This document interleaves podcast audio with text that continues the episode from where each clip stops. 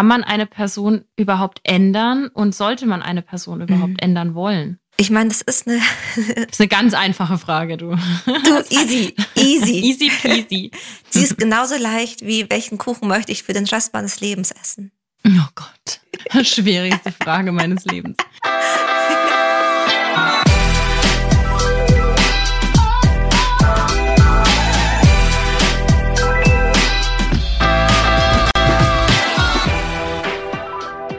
Hallo Lovers, mein Name ist Annika Landsteiner und ich bin Autorin und Journalistin. Und ich bin Dr. Sharon Brehm und ich bin Paartherapeutin und ebenfalls Autorin. Und in diesem Podcast reden wir über moderne Beziehungen. In dieser Folge geht es um Beziehungsmuster und warum wir uns immer wieder den gleichen oder in die gleiche verlieben, obwohl wir eigentlich wissen, dass das nicht gesund ist. Außerdem geht es dann darum, wie können wir diese Muster ändern und könnten wir vielleicht, vielleicht auch die Person ändern, mit der wir zusammen sind. Enjoy! Und weil wir Muster wahrscheinlich in allen Bereichen unseres Lebens haben, Anni, hast du einen Lieblingskuchen? Um die kulinarische Ebene reinzubringen. Mit Kaffee und Kuchen. Ja, wie du ja weißt, liebe ich alles, was relativ ungesund ist. Also ich liebe Nougat, Schoki. Ich habe ich hab gerade meine Tage und habe gestern ein riesiges Stück Donauwelle gegessen. Ich hatte so mm. richtige Cravings. Ich glaube, ich habe vor 100 Jahren das letzte Mal Donauwelle gegessen. Und du? Oh, Entschuldigung, ich war für eine Sekunde wirklich gerade mental bei dieser Donauwelle und diesem Knacken von der Schokolade. ja. du, bei Donauwelle wäre ich sofort dabei. Ich merke auch, ich mag auch alles. mein Kuchenmuster ist eher, dass ich da was Abwechselndes brauche und dass, wenn ich mir vorstelle, ich darf nur ein essen, das setzt mich unter Druck. Da wäre ich ein bisschen traurig. Soll ich da eine richtig blöde Brücke schlagen? Hau raus. Bezüglich Abwechslung und nicht immer das Gleiche. Neueste Studien belegen ja, dass okay, die Langzeitbeziehungen sich abschaffen. Hashtag öfter mal was Neues. Jetzt bin ich natürlich gespannt, aber ich glaube, darum geht es ja heute überhaupt nicht, um Langzeitbeziehungen. Nee. So, und da stelle ich mir die Frage, wie lange gilt eine Langzeitbeziehung?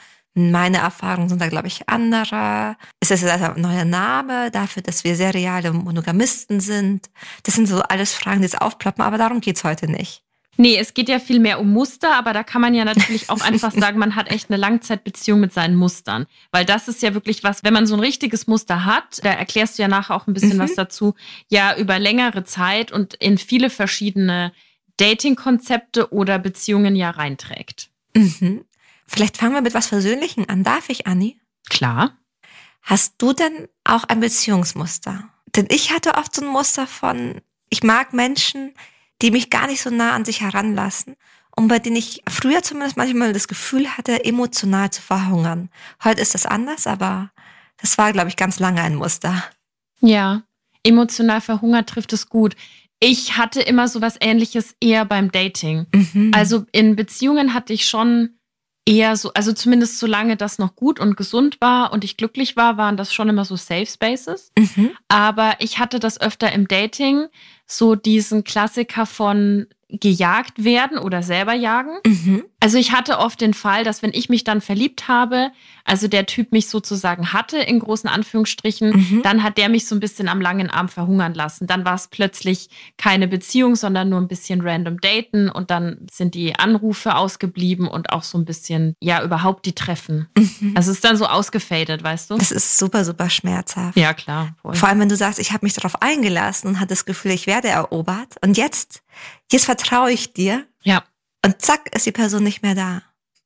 Ich habe noch eine Frage. Weißt du, welche Anteile bei dir diejenigen waren, die dich in diesem Muster gehalten haben, zumindest so in Hindsight, in Retrospektive? Also ich weiß zum Beispiel für mich, dass in diesen Beziehungen, in denen ich mich auf jemanden eingelassen habe, bei dem ich emotional verhungere, schon auch ein Anteil bei mir war, der diese echte Intimität und dieses echte gesehen werden mm. vermieden hat. Mm. Dass da mhm. auf meiner Seite eine Angst war, oh Gott, wenn die Person jetzt mich jetzt wirklich liebt, das fühlt sich total ungewohnt an. Das kenne ich auf diese Art und Weise nicht. Mhm, mh. Und dass es natürlich auf eine absurde Art und Weise sich leichter oder weniger gruselig angefühlt hat, sich auf Menschen einzulassen, die weniger da sind. Weil ich dann auch eigentlich nicht da sein muss. Mhm, mh. Spannend. Nee, das kenne ich so überhaupt nicht. Ich kann es dir aber auch nicht, also sicherlich habe ich da Anteile auch dran, aber das, was ich dir jetzt so erzähle, das ist alles sehr alt, das ist 10, 12 Jahre her. Mhm. Deswegen, ich kann da gar nicht mehr sagen, in was für einem Mindset ich da war. Ich war einfach wahnsinnig jung und hatte auch sehr, sehr wenig Selbstwert. Vielleicht liegt es auch daran, dass man das dann einfach mit sich machen lässt, weißt du? Mhm, das ist quasi auch so ein vielleicht nicht nur ein persönliches Muster ist, sondern auch ein Muster, was man mit einem bestimmten Geschlecht assoziiert. Ja, kann gut sein. Also eine junge Frau, die natürlich irgendwo gesehen werden möchte, die geliebt werden möchte und sich dann an den hängt, der da natürlich erstmal so dieses Sinnbild von Jagen, das mhm. ist ja auch manchmal ein Lovebombing. Nicht immer, aber kann mhm. ja auch sein, damit du das, was du jagst, ja auch letztendlich bekommst. Und ich mhm. glaube, wenn man da wenig Selbstwert hat oder vor allem wirklich gerne in, gesehen werden möchte, dann ist es natürlich genau das, was man braucht in dem mhm. Moment. Das ist vielleicht sogar ein ganz ein wichtiger erster Punkt, dass manche Muster, die wir haben, die sind nicht nur etwas, dass die sind Sharon-spezifisch oder Annika-spezifisch oder was auch immer spezifisch, sondern die sind mhm. auch an gesellschaftliche Rollenvorstellungen geknüpft. Ja. Das sind Bilder, die haben unsere Mütter vielleicht schon gehabt, unsere Väter schon gehabt, die sehen wir bei unseren FreundInnen. Die sehen wir bei unseren KollegInnen. Ja. Und dass viele von diesen Mustern natürlich auch gesellschaftlich geprägt werden. Apropos gesellschaftliche Prägung, ich nehme da schon mal was vorweg. Ein Muster ist nämlich ein Fable für Menschen, die unerreichbar sind oder sogenannte Bad Boys. Mhm. Und gerade bei Bad Boys sind wir ja so total geprägt von popkulturellen Bildern. Ne? Diese, mhm. Also da geht's ja auch wieder um Jagd und Beute, dieses unerreichbar sein und erreichen wollen aber. Hast du ein Beispiel? Ich habe kein Beispiel für Bad Boy. Ich finde, Bad Boy ist so ganz, ganz generell einfach äh, in jedem zweiten Film der Bad Boy. Mhm. Also sei es jetzt der, der irgendwie optisch noch, wo das nicht so ganz klar ist, weil man denkt, der ist super nett und dann entpuppt er sich aber als Bad Boy. Und wir mhm. haben natürlich auch so diesen ganz klassischen, so früher aus der, ich sag jetzt mal blöd, so aus der Rockszene, so ein Typ, der viel raucht, der in Lederhose trägt, Rockmusiker generell. Also warum mhm. gab es so unfassbare Ikonen von Männern, die unerreichbar waren, die auf der Bühne standen, die in jeder Stadt eine andere Frau hatten. Mhm. Die wussten ja alle, dass sie nicht die sind für ihn, aber sie haben es natürlich gehofft irgendwo. Also das sind irgendwie so statuierte Bilder. Mhm. Was mir noch einfällt, auch weil ich das aus einer persönlichen Geschichte kenne, die möchte ich aber hier nicht zitieren, weil die Person den Podcast auch hört. aber nochmal gesellschaftliche Prägungen in der Popkultur. Ich glaube, die Geschichte kennen nämlich ganz viele. Das ist mir nämlich noch eingefallen, zwar bei Sex in the City. Da hat ja Charlotte eigentlich alle Staffeln lang versucht, immer den Prototypen zu daten, der so ihr entsprochen hat. Also diesen superreichen, vielleicht auch mit altem adligen Geld, aber mhm. Eastside Apartment. Und das hatte sie ja dann auch mit Trey. Und es mhm. hat dann aber nicht geklappt, weil mhm. Beziehungsmuster und war ungesund. Und dann kam ihr Scheidungsanwalt, Harry, der klein und untersetzt ist und irgendwie nie so wirklich Manieren hatte, in ihren Augen. Und in ihren Augen super unattraktiv war. Mhm. Und sagt aber an einer Stelle, es ist der beste Sex meines Lebens und ist ja total glücklich mit ihm und ist auch ja forever in love so mit ihm, ne? Mhm. Und da hat sie ja dann eigentlich, oder wie würdest du das sagen, ihr Beziehungsmuster aufgebrochen und war offen für denjenigen, in den sie sich dann wirklich verliebt hat. Das ist ein total schönes Beispiel, dass das, dass manchmal Beziehungsmuster, das ist nicht immer was Optisches, aber auch manchmal. Und ich musste da direkt an Helen Fischer, die hatten wir, glaube ich, schon mal zitiert in der Folge über Jugendlieben denken. Die sagt nämlich, wir haben diese drei Beziehungstypen in unserem Leben. Mhm. Und dass dann die dritte Beziehung, dieser dritte Beziehungstyp, diese Beziehung, in der man das Gefühl hat, alles ist so leicht und irgendwie versteht man sich und es ist so gut und es ist überhaupt kein Drama und das ist so schön, dass es fast langweilig ist, aber trotzdem eigentlich wunder wunderschön. Mhm. Das sind oft Menschen, die hätten wir sonst nie auf dem Schirm gehabt. Genau das ist es eigentlich, ja. Und ich finde, es ist eigentlich ein ganz schöner Ausblick, dass man aus diesen Beziehungsmustern so ausbrechen kann, aber dass es auch viel innere Arbeit bedeutet. Ja. Können wir noch so ein paar häufige Muster besprechen, die es sonst noch so gibt? Na klar. Wir haben Bad Boys, wir haben die Menschen, bei denen man emotional verhungert. Es gibt manchmal auch Beziehungsmuster, da hat man das Gefühl, immer in die Elternrolle reinzuschlüpfen hm. und sich bewusst oder unbewusst gefragt oder ungefragt um die Person kümmert. Ja. Und das geht vielleicht sogar bis zum Punkt von, ich werde hier ausgenutzt. Da ist im Hintergrund oft, sind dann zum Teil Werte wie, als Frau muss man für alle anderen da sein. Kann aber auch sein, dass man sehr früh gelernt hat, oh, wenn ich gebraucht werde, dann werde ich geliebt, dann bin ich irreplaceable, unersetzbar. Ah, ja. Mhm. Dann kann Muster sein, ich lasse mich gern auf die Menschen ein, die mich mit Liebe überhäufen, aber auch eventuell dann damit ersticken, weil die mir so nahe kommen, dass ich das auf der einen Seite ganz schön finde, aber gleichzeitig eben anstrengend. Mhm. Dann gibt's natürlich auch Muster, hm, das sind so Muster, die findet man überhaupt nicht gut, aber wo man sich fragt, warum lässt die Person sich immer wieder auf was Gewaltvolles ein, sei es auf die Person, die einen immer wieder betrügt, mhm. die Person, die einen immer wieder anlügt, die Person, die vielleicht wirklich emotional gewaltvoll ist, körperlich gewaltvoll. Mhm. Fällt dir noch was ein? Mir fällt noch ein, so eine Art Fable für die Ex-Partnerschaft. Mhm. Was meinst du damit? Wir hatten in der Folge Liebeskummer, hatten wir kurz über diese Notwendigkeit der Entidealisierung gesprochen, die mhm. du angesprochen hattest. Mhm. Und was ich manchmal so beobachte, ist, wenn Leute aus Beziehungen rausgehen und dann daten oder vielleicht niemanden finden oder nur uncoole Dates haben, mhm. dass sie sich dann wieder zurückerinnern, immer wieder und zurückkehren zu dem Partner, zu der Partnerin. Mhm. Also vielleicht das wirklich durchziehen und zurückkehren oder mhm. nur so eine Rebound-Sache oder sich halt zurückwünschen, weil sie eben das, was sie verloren haben, ja, idealisieren und denken, das war es vielleicht doch gewesen. Mhm. Kennst du das? Na klar, dass man denkt, ah, das eigentlich war ich da so ganz nah dran und dann hat man so ein tiefes Gefühl der Reue, aber auch der Hoffnung, dass wenn die Person sich nur ein bisschen verändert oder wenn ich mich ein bisschen verändert habe, dass es reicht, ja. dass man nicht mehr in die alten Muster reinfällt. Ja, woher weiß man überhaupt, dass es sich um ein Muster handelt? Ich glaube, das müssten wir vielleicht jetzt auch noch relativ am Anfang klären.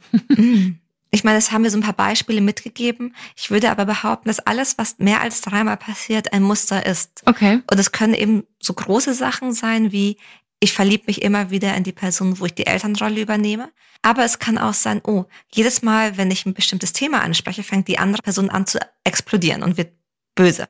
Beim zweiten Mal kann es schon auch in anderen Situationen liegen oder in anderen Faktoren. Aber wenn etwas mehr als dreimal passiert, dann werde ich hellhörig. Verstehe. Ja, das macht Sinn. Weil man fragt sich ja ganz oft, finde ich gerade so in der Anfangszeit einer Beziehung, wie mache ich, wie gehe ich damit um? Ich glaube, in solchen Momenten ist es wichtig, sich zu überlegen, warum ich manche Menschen so attraktiv finde, beziehungsweise in die Erlaubnis gebe, so mit mir umzugehen und was meine eigenen Anteile dabei sind. Und was ich neulich gelernt habe, ist, es ist total wichtig, auf dieses Bauchkrummeln zu hören. Mhm weil dann ist da mehr Adrenalin im Bauch. Ich meine, so bei guten Mustern, jemand ist immer, immer nett und hilft dir im Haushalt, das stört uns ja überhaupt nicht. Es gibt ja auch gute Muster. Mhm. Aber bei so Mustern, wo ich innerlich merke, mein Bauch krummelt und da ist so Adrenalin. Ja. Und dann versuche ich das so zuzumachen. Ja. Ist ganz schlecht. Weil eigentlich ist Adrenalin ist auch eine Möglichkeit, so zu deuten, sagen, wenn ich diese Adrenalin spüre, dann sollte ich in die Verbindung gehen und in, in die Kommunikation. Ah, okay. Genau. Aber dafür muss ich doch erstmal wissen, warum ich diese Muster habe, oder? Naja, also es kann ja auch sein, dass die andere Person dieses Muster hat und du und es macht was mit dir. Ah, verstehe. Okay. Mhm. Also es gehören zu jedem Muster ja zwei. Ja. Weil du machst ja quasi die zweite Hälfte rund. Ja, auch gerade wenn man ja etwas mit sich machen lässt. Also ich glaube, es geht da überhaupt nicht um Victim Blaming, sondern mhm. einfach, wenn da jemand da ist, der dazu neigt, auszunutzen, dann sucht mhm. er sich natürlich keine super starke, independent Person, die sagt, ja, leck mich am Arsch und ich bin weg, sondern die sich ausnutzen lässt eben. Also nur um das bisschen aufzuweichen. Es kann auch sein, dass du super independent bist und super strong, aber du mitbekommen hast, oh wow, ich muss mich trotzdem um Leute kümmern, die schwach sind. Ja. Ich muss mich zurücknehmen. Aber sich diesen Teil anzuschauen und zu überlegen, warum spreche ich die Person nicht darauf an? Also warum ja. nutze ich dieses Adrenalin in meinem Bauch nicht dafür, der anderen Person das mal zu sagen? So, hey, ich merke, du, keine Ahnung, machst dies und jenes. Ja. Und entscheide mich stattdessen dafür, erstens so zuzumachen und drittens so meinen Teil so weiterzuspielen. Das ist dann das Spannende. Mm, mhm, okay. Und du hast gefragt, warum machen wir das, ne? Mhm. Eine Erklärung ist, dass unser Gehirn Dinge liebt, die es kennt. Mhm. Und alles, was es kennt, selbst wenn es dysfunktional ist, selbst wenn uns das eigentlich nicht gut tut, ist für unser Gehirn erstmal besser, weil es Ressourcen sparen kann. Mhm. Und dann sind wir natürlich eher für andere Sachen gewappnet. Unser Gehirn mag Dinge nicht so gerne, die unsere Erwartungen nicht erfüllen. Ja. Was bedeutet, jetzt muss ich nochmal arbeiten und da könnte was passieren, was ja rein theoretisch noch unberechenbarer und damit noch gefährlicher ist. Ja, das ist auch das Tragische eben bei dem Muster der Gewaltbeziehungen. Das hatten wir schon öfter. Mhm. Diese Komplexität, warum man als Frau oder Mann, der die in einer gewaltvollen Beziehung als Opfer steckt, warum das so schwer ist, da rauszukommen, weil man mhm. in vielen Fällen schon aus einer gewaltvollen Kindheit kommt, Familie, nicht immer, aber oft. Mhm. Und das dann einfach weiterhin sucht und für sich installiert, weil man es kennt. Total. Und wir lernen eben von unseren Eltern oder Bezugspersonen so ein Bild von Liebe. Und selbst wenn wir das kognitiv doof finden und unsere Freundinnen uns alle davon abraten, so eine Beziehung ist dann im Zweifelsfall auch unsere Blaupause. Im Sinne von, so sieht Männlichkeit aus. Männlichkeit bedeutet, die Person zeigt keine Emotionen. Klischeehaft gesagt. Oder ja. es ist normal und weiblich, wenn die Frau zu Hause ist. Oder Beziehung geht so und so. Oder man streitet laut, man streitet nicht, man streitet sofort, man streitet bis zum bitteren Ende, was auch immer. Ja. Ich kenne das auch noch als Kind, dass ich ganz oft bei was zugeguckt habe, sagen wir einem Streit mhm. und das gar nicht wirklich hinterfragt habe, sondern erst später verstanden habe, dass das nur ein Beispiel von Streit mhm. ist. Aber innerhalb dieser Familienkonstellation denkst du ja, dass so gestritten wird, dass das in anderen Familien auch so ist. Also zumindest mhm. war das bei mir so. Ich glaube, das in ganz vielen Punkten so, dass du halt dann merkst, okay, so wird gestritten, es wird laut, es wird leise. Mhm. Und dann ist es halt normal. Ja. Und du merkst erst danach, dass das nicht normal ist. Und du liebst ja deine Eltern und deine Bezugsperson gerade als Kind. Ja. Kinder neigen schon auch dazu, sich und ihre eigenen Bedürfnisse ja überhaupt nicht wahrzunehmen zugunsten ihrer Eltern. Ja, ich habe da auch ein Beispiel zu. Eine sehr gute Freundin von mir, die war lange in Therapie aufgrund des Verhältnisses zu ihrem Vater mhm. weil der auch nie anwesend war und es war dann auch eine ganz üble Scheidung. Mhm. Und äh, sie ist selbst in einer sehr langen Beziehung. Die haben jetzt auch ein Kind seit drei Jahren und sie lebt in der Beziehung, das lege ich auch nicht in den Mund, das sagt sie selber, genau das Muster, was ihre Eltern hatten. Also sie lebt das nach, was sie gelernt hat und sie sieht das und sie versteht das. Die ist gerade auch komplett am Ende emotional mhm. ähm, und kann es aber nicht ändern. Also sie leidet darunter und es ist ihr mhm. in der mhm. Theorie alles klar, aber in der Praxis zu sagen, ich löse dieses Muster auf, beispielsweise indem ich wirklich aus dieser Beziehung rausgehe, das kriegt sie nicht hin gerade. Mhm. Und das ist auch super, super häufig. Ja. Also gerade, dass Menschen sagen, ich verstehe es kognitiv, was wir für Veränderungen wirklich brauchen, wir brauchen eine andere Erfahrung. Ja. Also wir müssen das wirklich erleben und erfahren und fühlen, wie es ist, das anders zu machen. Deswegen sind wir manchmal, dass wir uns denken, hey, ich habe das verstanden, ich weiß genau, das kommt aus meiner Kindheit, das kommt von meiner letzten Beziehung. Und warum mache ich das trotzdem? Oder ich habe verstanden, ich meine, die meisten von uns wissen, dass das überhaupt nicht gut ist, im Streit so zu eskalieren. Mhm. Und trotzdem machen wir es. Mhm. Und das machen wir bestimmt nicht, weil wir Lust drauf haben, sondern wir machen das, weil unsere neuronalen Synapsen, also die Verbindungen in unserem Gehirn und unserem Körper, sich so ein bisschen eingefahren haben, wie beim Schlittenfahren, wenn man so eine Loipe hat. Mhm. Wenn man das oft genug nach unten fährt, mhm. dann wird es immer, immer dicker. Ja. Und es ist super schwer daraus, also so eine neue Loipe zu fahren und zu, ja, zu kreieren. Mhm. Und wir kreieren die eben nur, indem wir neue Erfahrungen machen. Ja, schönes Bild. Denke gerade auch so an so Leute, die nicht, dass das gut ist. Freunde, passt auf euch auf, aber so Leute, die abseits der Piste fahren, weißt du, die dann das Risiko mhm. des Tiefschnees auf sich nehmen mhm. und dadurch ja was Neues bauen und sich aber dabei ja natürlich so ein bisschen in Gefahr geben. Also dieses Risiko, vor dem uns unser Gehirn ja eben schützen möchte. Genau. Und auf der einen Seite macht es Sinn und ist gut und braucht es auch für Kreativität, neue Wege erschließen, alles, was dazugehört.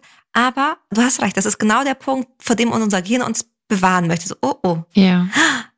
Wenn du magst, gebe ich hier ein paar Reflexionsfragen mit. Yes. Aber auch noch was anderes. okay. So als Reflexionsfrage einfach gemeinsam mit dem, mit dem jetzigen Partner, Partnerin oder auch mit Freunden darüber zu sprechen, was fand ich gut in meinen vorherigen Mustern? Was, weil es war ja nicht alles schlecht. Ja. Was fand ich weniger gut? Was sehe ich heute als nicht gut, als destruktiv, als gewaltvoll? Was finde ich vielleicht auch bei anderen gut? Was gerade in deiner Familie? Mhm. Und was bin ich bereit dafür zu tun oder auch loszulassen? Mhm.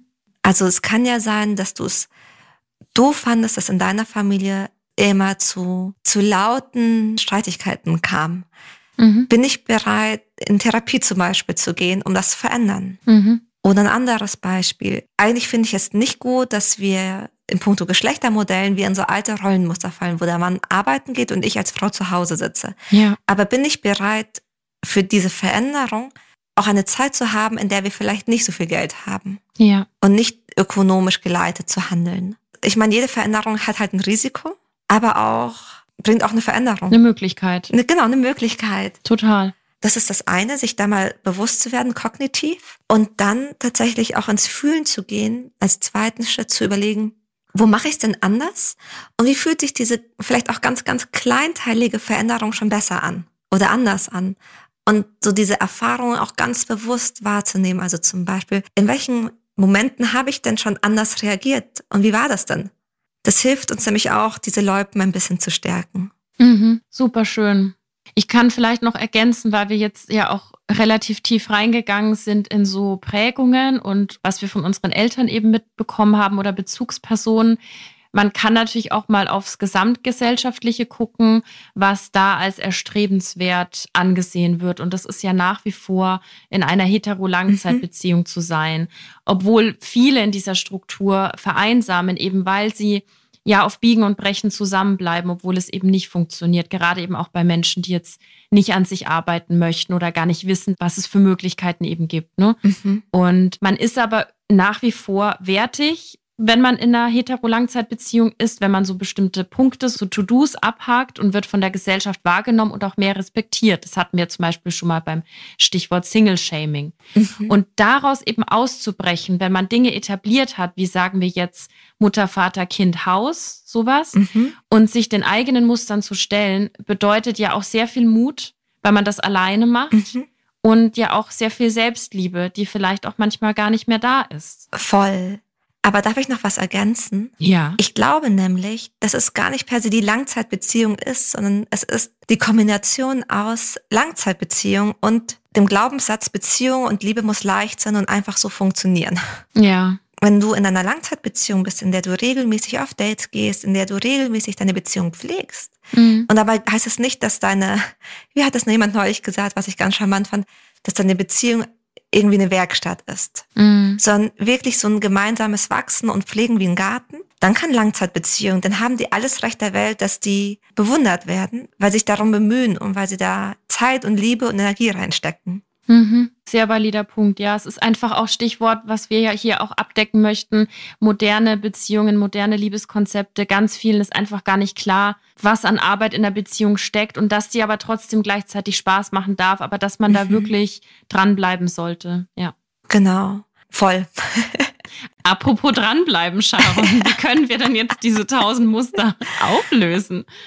Aus meiner Erfahrung brauchen wir mindestens eine andere Person, die mit uns gemeinsam diese neuen Muster fährt und, er, und ergründet und erforscht und erlebt. Ich habe auch ein Beispiel und das ist gar nicht so typisch paartherapeutisch, aber da habe ich erlebt, ah, okay, deswegen brauche ich jemanden an meiner Seite, wenn ich was Neues mache. Mhm. Ich wollte mich was neulich ausprobieren. Ich war auf einer Weiterbildung und ich wusste, da gibt es einen Weiher und da kann man schwimmen gehen. Mhm. Da bin ich hingelaufen in der Früh und dann gab es aber drei Weiher. Und dann bin ich in den einen und dachte mir, okay, das probiere ich. Und dann ging ich da hin und dann habe ich schon gesehen, das war so Moor und da kamen so lauter Luftblasen aus dem Wasser und fand so ein bisschen so, hm, hm, hm. Aber ich habe am Abend vorher gehört, okay, irgendwo im Weiher waren sie schwimmen und dachte, okay, dann probiere ich das halt mal. Dann bin ich reingesprungen, alleine wie ich halt war, sofort wieder raus, weil das Wasser, also das Moor war halt mooriger, im Sinne von, es roch so moorig und dann war das gar nicht so tief, wie ich dachte und dann war der Boden so eklig und glibberig und ich bin sofort wieder rausgesprungen. Ja. Das hat sich überhaupt nicht gut angefühlt, weil ich halt nicht schwimmen, was ich mir so super romantisch vorgestellt hatte. Aber am Nachmittag hat mich dann wirklich jemand auch mitgenommen und mir gezeigt, in welchem Weiher ich wie reinspringen muss, damit es nicht eklig und glibberig ist. Und dachte mir, okay, wenn du jemanden hast, der dir erklärt, okay, das ist total normal, hier, Moor, das ist wie Fango, super easy, oder im Zweifelsfall auch sagt, das ist der falsche Weiher, wir nehmen mal den anderen Weiher, dann hätte ich hier eine positive Erfahrung gehabt und mich mehr, vielleicht das nächste Mal auch mehr darauf alleine eingelassen. Hm, ne? Verstehe. Und das ist auch das, was wir brauchen, wenn wir uns auf jemanden Neuen einlassen. Es kann nämlich sehr wohl sein, wenn du dann aus deinem Beziehungsmuster ausbrichst, dass dann Gehirn dir sehr, sehr kreative Gedanken so zuschustert. Sowas wie, der oder die ist langweilig, boah, das willst du doch gar nicht. Mm. Und das passt überhaupt nicht in dein Bild. Der ist zu dick, zu dünn, zu groß, zu klein, verdient nicht genug, verdient zu viel. Ja. Was auch immer. Der passt gar nicht zu dir. Auf welcher Grundlage eigentlich so eine Annahme, ne? Weil nur, genau. nur weil du vielleicht vorher immer also jetzt ganz banal, du warst immer mit blonden Typen zusammen und dann verliebst du dich in einen schwarzhaarigen Mann mhm. und deine Mutter sagt vielleicht, ach, der passt doch gar nicht zu dir und sagt es einfach nur so dahin und du denkst mhm. dir, auf welcher Basis eigentlich so, ne? Mhm. Spannender Side-Fact. Mhm. Wann immer wir anfangen, so ganz, ich sag mal, simpel zu werden in unseren Aussagen, sowas wie, das ist gut, das ist schlecht, das mag ich, das mag ich nicht, dann sind wir auf eine gewisse Art und Weise schon so ein bisschen dysreguliert im Sinne von, oh, da passiert was Neues. Das kenne ich nicht. Ah ja. Mhm. Und das kennen wir zum Beispiel in so Momenten, wenn wir Nachrichten lesen und schon gar nicht mehr den ganzen Kontext mitbedenken, sondern so ganz mhm. schnell so, das ist falsch, das ist schlecht, das gefällt mir nicht. Dann sind wir eigentlich in einem Zustand von mm, mm, mm, mm und schon nicht mehr ganz präsent. Ja, das ist ja fast schon so ein Voraussortieren. Also wir mhm. sortieren, mhm. bevor wir überhaupt alle Informationen haben. Voll. Und sinnvoller wäre ja zu sagen, und an so einer Aussage würden wir merken, okay, wir sind eben schon noch präsent, es geht uns noch gut und wir sind noch nicht in einem Zustand, wir lernen was Neues, wäre sowas wie, mhm. okay, er ist blond, aber ob jemand blond ist, hat überhaupt keinen Einfluss auf meine Beziehung mhm. oder weniger Einfluss auf meine Beziehung. Oder ob jemand Anwalt ist, sagt noch nicht darüber aus, wie viel die Person verdient. Oder dass jemand groß, dick, klein, Teddy, schmächtig, Hemd, was auch immer, das sagt noch nichts darüber aus, wie schön unsere Intimität miteinander sein kann. Ich glaube, das ist sowieso auch so ein toxisches Muster, dass viele Menschen von der Optik auf Charakter oder Intimität schließen. Also mhm. da komme ich wieder zurück zu Charlotte und Harry, weil sie eben sagt, das ist der beste Sex, den ich je hatte. Und rein objektiv äh, betrachtet, da ist sie schon längst in ihn verliebt, mhm. ist sie ja echt gemein zu ihm und sagt, er soll seinen haarigen Rücken wachsen lassen und so, ne? Mhm. Und vom Bild her, du siehst ihn und gehst jetzt nicht davon aus, dass der so von, vom Vorurteil her ist. Das ja. ist genau das Beispiel, was du bringst, ja. Genau, und da kann es hilfreich sein, eben noch eine andere Person, eine gute Freundin, einen guten Freund, einen Therapeut, Therapeutin, wen auch immer an der Seite zu haben, der ihm hilft, das zu hinterfragen. Und er sagt, das ist voll normal, das ist voll normal, dass es so ein bisschen langweilig ist. Oder es ist voll normal, dass du, was auch immer, wenn du dich in jemanden verliebst, mit dem es sich sicher anfühlt. Ja, ich habe da übrigens noch einen Praxistipp, musste ich mhm. nämlich gerade dran denken. Ich habe nämlich mal sehr betrunken für meine Freundin getindert. ich glaube, das haben schon okay. sehr viele Freundinnen für die andere gemacht. Weil ich habe das gemacht, weil die so in ihren Mustern drin gesteckt ist und sehr viele Männer aussortiert hat, also es musste halt sofort Boom machen. Und ich zum mhm. Beispiel, ich verliebe mich eigentlich relativ langsam. Also oftmals über Freundschaften hinweg oder eben über ein tolles Gespräch, über mehrere Dates, wie auch immer. Mhm. Und sie hat halt so krass voraussortiert. Und dann habe ich einfach mal betrunken getindert und einfach mal ganz andere Männer nach rechts geswiped, wo ich so dachte, hey, da ist irgendwie ein cooler Satz im Profil oder wie auch immer. Mhm. Also kann es leider insofern spoilern, dass da jetzt dann auch nichts dabei war. Aber mhm. ich glaube, das ist mal ganz witzig, wenn mal jemand anderes drauf guckt auf dein Muster und vielleicht dir mal hilft, es zu durchbrechen. Mhm. Ist eigentlich voll gut, was ihr gemacht habt. Und das ist auch ein zweiter Schritt, der uns helfen kann beim Durchbrechen unserer Muster wenn wir Dinge so verlangsamen. Mhm. Und das hast du ja automatisch gemacht, du hast das für sie übernommen. Du hast gesagt, ich gehe da jetzt hin. Sie macht das jetzt nicht in ihrem Automatismus, ich rein, raus, boom, was auch immer, ja. sondern ich bringe nochmal andere Werte mit. Und wenn wir aus unserem Muster ausbrechen wollen, egal aus welchem Muster, dann muss es ein bisschen langsamer sein. Dann darf es ein bisschen langsamer sein, damit wir eben diese neue Erfahrung ganz bewusst machen können. Ja. Und uns selbst nicht überfordern. Im Prozess meinst du?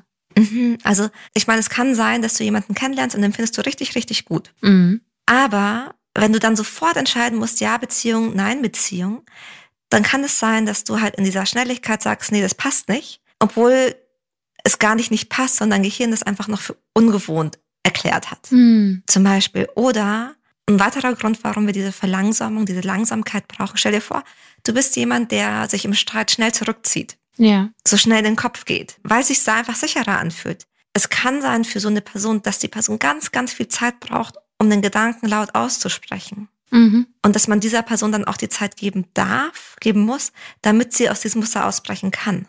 Da sind wir aber eigentlich schon bei dem Punkt, kann man eine Person überhaupt ändern und sollte man eine Person überhaupt mhm. ändern wollen? Ich meine, das ist eine.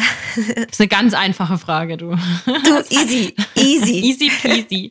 Sie ist genauso leicht wie, welchen Kuchen möchte ich für den Rest meines Lebens essen? Oh Gott. Schwierigste Frage meines Lebens. Okay.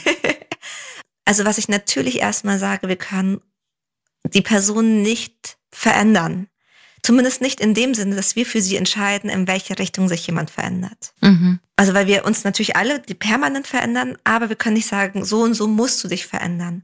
Um ein Beispiel zu bringen. Zum Beispiel hatte ich eine Klientin, die hat sich mehr Intimität gewünscht und hat dann gesagt, okay, ich weiß, ich muss mich da mehr zurücknehmen. Zurücknehmen im Sinne von, dass sie das immer wieder wünscht? Genau, das waren dann sowas wie, ich mache dann so Anspielungen oder sage so, es wäre mal wieder Zeit und ah. und hat da viel versucht und möchtest du nicht das ausprobieren und jenes. Und das war alles total liebevoll gemeint, aber die andere Person hat es permanent oder immer wieder mit damit konfrontiert, okay, es kommt nicht aus mir selber heraus, ich spüre es nicht, ich bin falsch, mhm. ich bin nicht in, also ich habe nicht den gleichen Sex Drive ich gebe der anderen Person, die ich liebe, das Gefühl, dass sie nicht begehrenswert ist. Ich bin, ich bin falsch. Punkt. Ich bin einfach falsch in dem, was ich tue. Mhm. Und selbst als ich dann eben besagte Klientin zurückgenommen hat, im Sinne von, ich sage, ich versuche nichts zu sagen, dann war da trotzdem so eine Erwartungshaltung im Raum. Ja. Und so sensible Personen merken das. Beziehungsweise sie brauchen auch einen Moment, um zu merken, da ist keine Erwartungshaltung. Und diese Person hätte so, so ein ganz bewusstes, es ist okay, dass du so bist, wie du bist. Ja. Und dass du auf so vielen anderen Ebenen genau die Person bist, die ich mir wünsche. Also in dem Fall. Und das ist natürlich nicht so leicht, aber mit so einer Erwartungshaltung an jemanden hinzugehen, fühlt sich nicht gut an. Mhm. Ich versuche es noch ein bisschen deutlicher zu machen oder so ein bisschen bildhafter zu machen.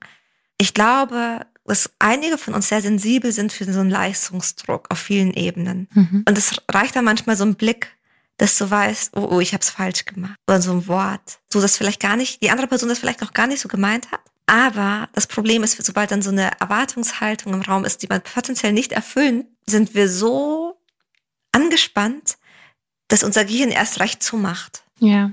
Also, ich würde auch hoffen, dass jede Person, die Skifahrt, wenn sie sich unsicher fühlt, halt im Zweifelsfall nicht von der Loipe runterfährt. Ja, bitte. Bitte, ne?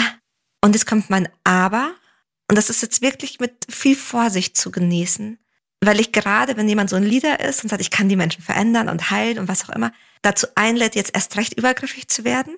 Deswegen sage ich es mit Vorsicht, aber sag's trotzdem. Wir können Menschen helfen, sich zu entwickeln und aus ihren Schutzmechanismen herauszufinden. Aber das ist ja schon im Wording, Sharon, eine ganz andere Nummer. Ich glaube, das müssen wir auch mhm. kurz setzen lassen. Weil verändern ist ja was, mhm. also zum einen hat es ja auch was Subjektives, so ich will ja auch was verändern, was mich vielleicht stört. Mhm. Und jemanden aber helfen bei einer Weiterentwicklung ist ja das beispielsweise eine, eine Veranlagung, die schon da ist, besser machen. Also das, mhm. das ist ja in der Essenz der Wortwahl schon eine ganz andere Nummer. Und ich glaube, alle, die, das ist sehr, sehr wahr, was du sagst mit dem Lieder, weil ich kenne das auch. Ich gerate öfter in so eine Rolle rein, dass ich Leute nicht verändern will, aber schon so, so Piekse an so Stellen. Mhm. Und da sich aber bewusst zu machen, was der ganz, ganz große Unterschied zwischen Veränderung und Weiterentwicklung oder Unterstützung ist, gerade auch wenn die andere mhm. Person mhm. sagt, ich bin offen dafür, ich will das lernen, ich will beispielsweise mehr aufmachen, emotional, mhm. Äh, war aber arg verletzt. Und ich fühle mich jetzt bei dir aber sicher mhm. ab, also let's do it. Lass es ausprobieren. Mhm. Das ist ja ein großer Unterschied. Total. Und ich glaube auch, es kann wirklich auch kann hilfreich sein, da ganz transparent zu sein, um auch der anderen Person erstens die Wahl zu lassen, ob sie es überhaupt möchte. Ja. Ich bringe mal ein Beispiel, was vielleicht die eine oder andere Hörerin kennt, weil wir haben ja vor allem weibliche Hörerinnen. Mhm. Zum Beispiel, mein Partner macht zu, wenn ich zu emotional werde. Und die Person blockiert dann oder macht dann so komplett zu oder verlässt den Raum oder versucht dann eine Lösung anzubieten oder ist überhaupt nicht präsent oder sagt im Zweifelsfall sogar sowas wie, das muss ich alleine schaffen. Mhm. Auch so eine Hyperunabhängigkeit, eine Hyperindependence ist ein Trauma. Ja. Jetzt würde ich aber nicht zu der Person gehen und sagen, du bist auch traumatisiert, das, was du mir sagst, ist eigentlich eine Hyperindependenz. Deine Mutter, dein Vater hat was auch immer gemacht. Mhm. Weil das liegt bei der anderen Person. Mhm. Das, mhm. Ne? Aber ich kann sagen, hey, mein Gefühl ist, dass du zum Beispiel das nicht lernen durftest, wie schön es ist, füreinander da zu sein. Mhm. Aber ich glaube, dass du es kannst, weil ich sehe es in dir. Das ist total schön, weil das ist ja sofort mit einem Kompliment verknüpft. Also ich sehe, dass es da ist, ich sehe, dass du das willst, aber es ja, hakt an der Umsetzung mhm. oder wie auch immer. Genau, auch das, was du gerade gesagt hast. Ich sehe, dass du das willst. Ich sehe, dass du für mich da sein willst. Mhm. Und vielleicht kann ich dir zeigen, was ich brauche. Vielleicht kann ich dir helfen, dass du mir helfen kannst. Und das braucht eine ganz klare und freundliche Kommunikation. So ein, hey, ich sehe einmal, du willst mir helfen, ich sehe das Gute in dir, ich sehe, dass du es kannst. Mhm. Und dann ist es natürlich super wichtig, in so einem Prozess erstens die Grenzen der anderen Person zu respektieren, weil sie im Zweifelsfall nicht gelernt hat, dass jemand die Grenzen respektiert. Ich denke zum Beispiel, um das mal weiterzuführen, jemand hat nicht gelernt oder sagt, du musst dich selber um dich kümmern, weil die Person eine sehr übergriffige Mutter hatte. Im Sinne von liebevoll, aber du bist für meine emotionale Stabilisierung auch verantwortlich. Ja. Und dementsprechend nicht gelernt hat, okay, wenn ich sage, nein, ich bin nicht für dich da, dass es okay ist, sondern im Zweifelsfall eine Mutter hatte, die dann super beleidigt war, traurig, noch trauriger als davor, was auch immer. Mhm. Und da ist es wichtig auch zu sagen, okay, du hast recht, du bist nicht für meinen emotionalen Zustand verantwortlich. Mhm. Du kannst mir helfen. Mhm. Das ist auch viel mehr auf Augenhöhe. Da sind wir wieder bei dieser Rollenverschiebung von der eine, die eine rutscht in die Mutterrolle, die andere, mhm. der andere automatisch in die Kinderrolle. Und damit mhm. kannst du keine Konfliktbewältigung auf Augenhöhe machen, aber dieses an die Hand nehmen und sagen, ich helfe dir bei XY und damit hilfst du aber auch mir wieder, weil ich mich auch mhm. kennenlerne. Das ist natürlich alles wahnsinnig theoretisch und klingt vielleicht auch utopisch für Leute, die gerade drinstecken. Mhm. Aber ich kann wirklich aus persönlicher Erfahrung sagen, weil ich eben auch Paartherapie-Sitzungserfahrungen habe. Das erste, was rausgekommen ist, ist, ihr beide seid nicht auf Augenhöhe. Ihr kommuniziert mhm. nicht auf Augenhöhe. Mhm. Und da musste aufzubrechen, das ist sehr, sehr wichtig, da wieder auf eine gleiche Ebene zurückzukommen. Mhm. Oh, voll schön, dass du es erzählst, Andi. Also sowohl das mit der Augenhöhe als auch mit deiner eigenen Erfahrung. Das finde ich so heilsam und wichtig. Mhm.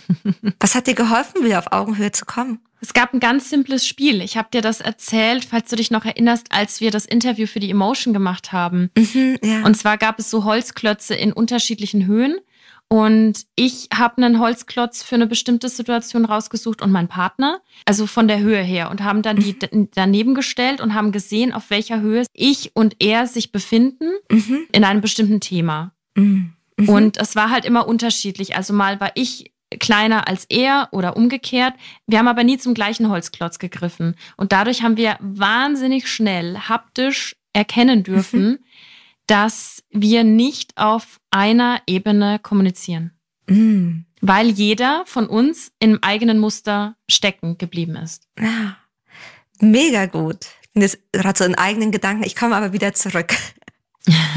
das heißt, was ich von dir mitnehme auch, ist so eine freundliche, also einmal so eine Verantwortung für sich selbst. Mhm. So was trage ich dazu bei, mhm. aber auch so was ohne Judgment. Ja, ich meine, eine Therapiesitzung, weißt du selber, ist ein Safe Space und Judgment mhm. kann natürlich, also Verurteilung kann natürlich immer passieren.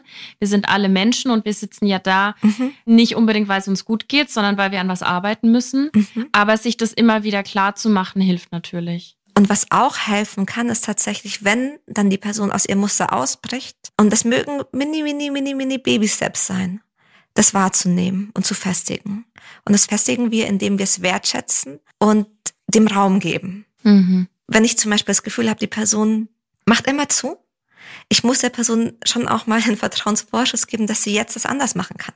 Mhm. Vielleicht bei kleinen Themen, aber das braucht es dann schon. Und genauso kann ich dann vielleicht sogar eine, einen wertschätzenden Kommentar, eine Dankbarkeit, ein dankbares Lächeln der anderen Person zurückspiegeln oder sogar sowas wie, das war genau das, was ich gebraucht habe oder das ist das, was ich brauche, mehr davon wenn die Person anstatt in den Kopf zu fliehen, anstatt rauszugehen, einfach nur da sitzt und meine Hand hält. Mhm. Also es muss noch gar nicht so das große Trum, Trum, Trum, Trum sein. Ja, ja, ja. Du weißt, was mhm. ich meine mit Total. Trum, Trum. ja. ja, ja, ja, ja, ja, ja, ja. Genau, was man halt so sagt. Weiß nicht, wie man das missverstehen könnte. Darling. Genau. Und deswegen, so können wir Menschen eben schon ein bisschen helfen, sich selber von diesen Schutzmechanismen zu lösen und damit auch eine ehrlichere, offenere Verbindung zu gehen. Ja. Ah, und vielleicht ein letzter Punkt. Natürlich ist es nach wie vor einfach leichter, sich selber zu verändern, als die andere Person. Mm. Was war das? Mm, yeah, tell me more. Na, ich frage mich jetzt gerade, weil du da, irgendwie habe ich da jetzt das Gefühl, das ist nochmal eine ganz andere Baustelle, weil da ist ja so die Frage auch für mich, wie finde ich heraus, bis wohin eine Veränderung erstrebenswert ist? Also auch, weil mhm. sie mir mhm. selbst was bringt und weil sie aus mir selbst herauskommt. Und wann rutsche ich ab in so ein Verbiegen? Weißt du? Hm. Ich gebe zwei Reflexionsfragen mit, mhm. ohne so ganz tief reinzugehen. Ist das okay? Ja. Erstens, für wen mache ich diese Veränderung? Wer profitiert davon? Also zum Beispiel kann das ja eine ganz tolle Veränderung für mich, auch für mich persönlich zu sein. Ich springe jetzt ja auch in den Weiher, hier so als Stadtkind und habe da meine Abenteuer auf dem Land, ohne Angst zu haben. Das ist etwas, davon profitiere auch ich. Oder profitiert eigentlich nur die andere Person davon, dass ich mich so anziehe wie er sie? Mm. Ist das auch was, was man gemeinsam beantworten kann in der Partnerschaft? Mhm. Das kann auf alle Fälle spannend sein. Oder auch das zu hören. So, für wen mache ich das? Wenn man an einem sehr transparenten Punkt auch einfach ist und über sowas sprechen kann. Voll. Weil dann kann es vielleicht auch rauskommen, dass die andere Person sagt, ich brauche das gar nicht, dass du mit mir auf die gleichen Konzerte gehst. Das brauche ich gar nicht. Ja, ja. Wir können ja andere Sachen zusammen machen. Ja. Also für wen mache ich das? Wer profitiert davon? Das ist die eine Frage. Mhm. Und die andere Frage ist, spüre ich mich körperlich noch? Mhm. Spüre ich meine Fußsohlen? Spüre ich mein Zentrum? Spüre ich mich in meinem Körper? Weil ich glaube, ganz oft im Verbiegen spüren wir uns nicht mehr. Also wir spüren uns wirklich körperlich nicht mehr. Hast du eine Übung, irgendwas Einfaches für Leute, die wirklich sagen, so ich habe keine Ahnung, ob ich mich spüre, wie soll ich mich denn spüren lernen? Ich meine, wir lernen ganz viel in der Achtsamkeit. Mhm. So spüre ich meine Fußsohlen, spüre ich mich. Tatsächlich kann es für solche Momente auch echt hilfreich sein, Therapie zu gehen. Soma oder Somatic Experiencing hilft uns auf so einer körperlichen Ebene, da nochmal reinzugehen und teilweise spüren wir uns es ist ein Muster von uns, uns selbst nicht zu spüren. Wir sprechen dann von Dissoziation. Mhm. Und auch das war ein Überlebensmechanismus. Ja, das ist so eine Schutzstrategie auch einfach, ja. Genau, das kann hilfreich sein. Ansonsten, wie gesagt, Achtsamkeitsübungen. Ja. Merke ich, wenn ich was sage, habe ich so einen festen Stand auf dem Boden. Spüre ich meine Füße? Spüre ich meine Füße?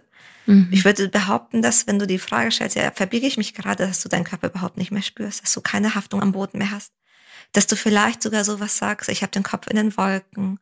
Vielleicht merkst du das sogar körperlich, dass du dich dauernd irgendwo anhaust, dass du tollpatschiger bist als gewohnt, dass du Nebeln von Augen hast, dass du Kopfschmerzen hast.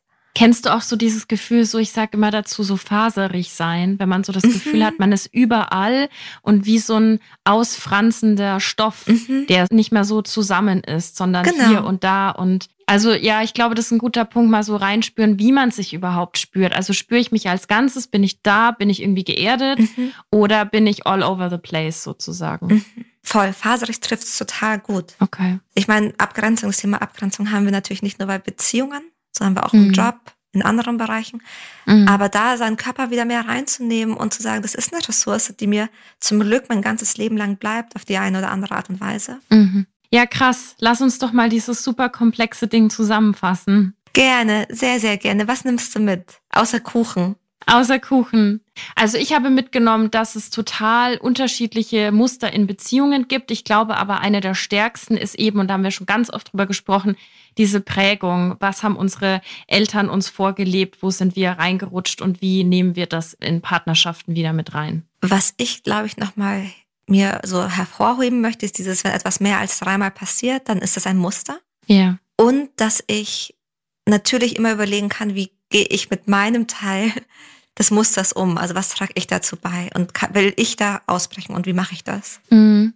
Gerade, also wenn ich da ausbrechen möchte, wenn wir zurückgehen zu den Prägungen, hattest du ein paar Reflexionsfragen, wie zum Mhm. Beispiel, was fand ich gut, was fand ich schlecht früher? Mhm. Was finde ich an meiner Familie schön? Mhm. Was bin ich bereit zu ändern oder auch loszulassen, was meine Prägungen angeht? Und dann, wir können natürlich unsere Muster ändern und dass wir dafür jemanden brauchen, der uns an die Hand nimmt, der uns da unterstützt, aber auch eine Verlangsamung, damit wir eben nicht in diese Automatismen reinfallen. Ja.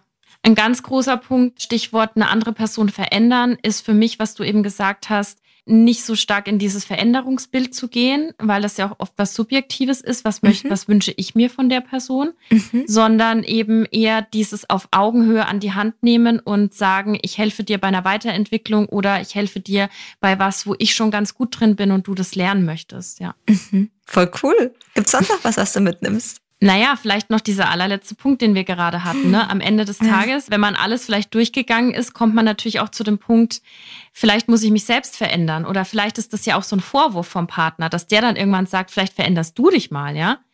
Und äh, da ist ja eben diesen guten Punkt, den du jetzt am Ende nochmal gemacht hast, zwischen Veränderung und Verbiegung. Achtsamkeitsübungen, wirklich bei sich bleiben. Gerade, glaube ich, wenn es chaotisch wird, Mhm. sind das so Tools, die wichtig sind. Sehr cool. Sehr gut. Ja, Alrighty. Alright, Lovers. Eine komplexe Folge, aber auch wieder mit viel praktischer Sache. Ja, wenn ihr mehr Fragen habt, wenn ihr mehr wissen wollt, dann dürft ihr uns natürlich gerne schreiben. Die E-Mail steht im Disclaimer. Oder ihr schreibt uns über Instagram, Annika Landsteiner, Dr. Sharon Brehm. Ja, schickt uns euer Feedback, bewertet uns sehr gerne mit fünf Sternen und wir hören uns bei der nächsten Folge. Goodbye, Lovers. Goodbye, Lovers.